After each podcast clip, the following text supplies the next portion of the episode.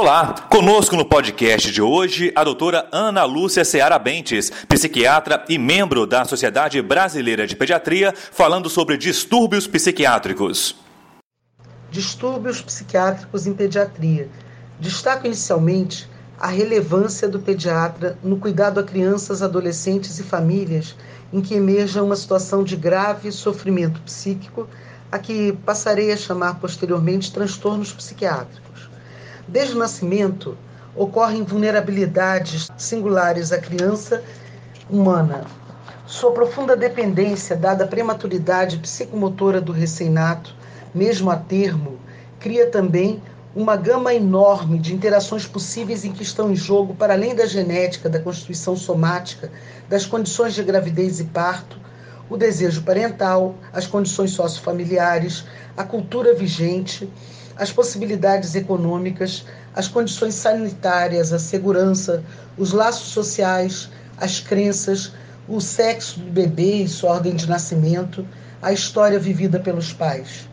Todos esses elementos, entre muitos outros, tecem a rede que embala o concepto em, em sua jornada humana.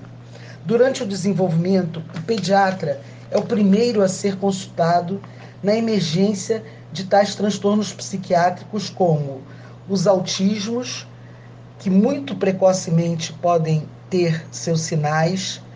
e carecem de uma pronta acolhida a essa família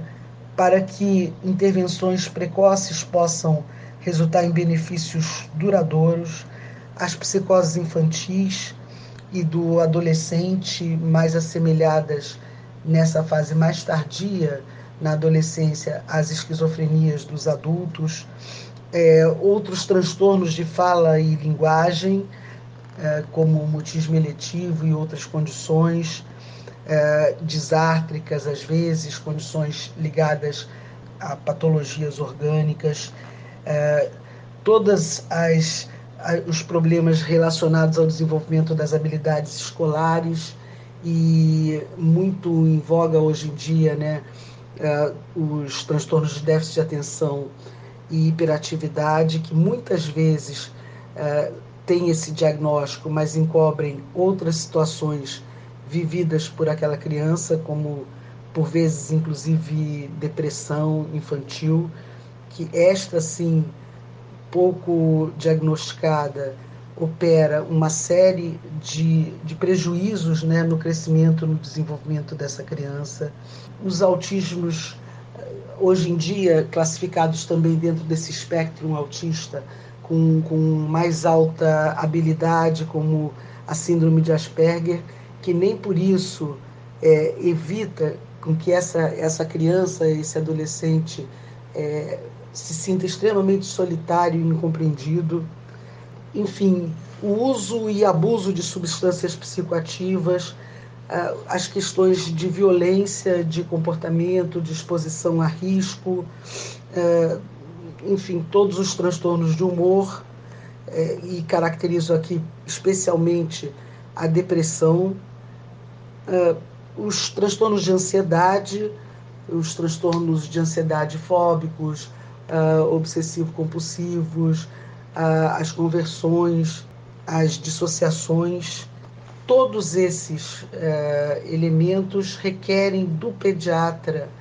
um primeir, uma primeira abordagem, uma primeira acolhida, um momento em que essa família tem alguém de confiança que possa pensar, não sem a urgência que a situação exige, mas antes de um precoce é, encaminhamento para exames é, mais sofisticados e farmacologia inicial, há, se, há, há de se ter uma escuta cuidadosa e aproveitar esse momento precioso da primeira queixa ou da primeira manifestação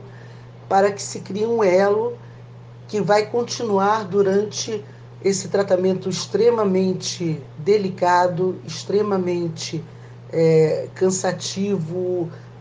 transdisciplinar, necessariamente envolvendo uma série de medidas, é, tanto de ordem de cuidados psíquicos quanto de, de observações e cuidados clínicos uh, necessários e farmacológicos. Essa foi a doutora Ana Lúcia Seara Bentes, psiquiatra e membro da Sociedade Brasileira de Pediatria, participando do nosso podcast de hoje. Na próxima semana, a doutora Maria Carolina Porto falará sobre erros inatos do metabolismo. Até lá!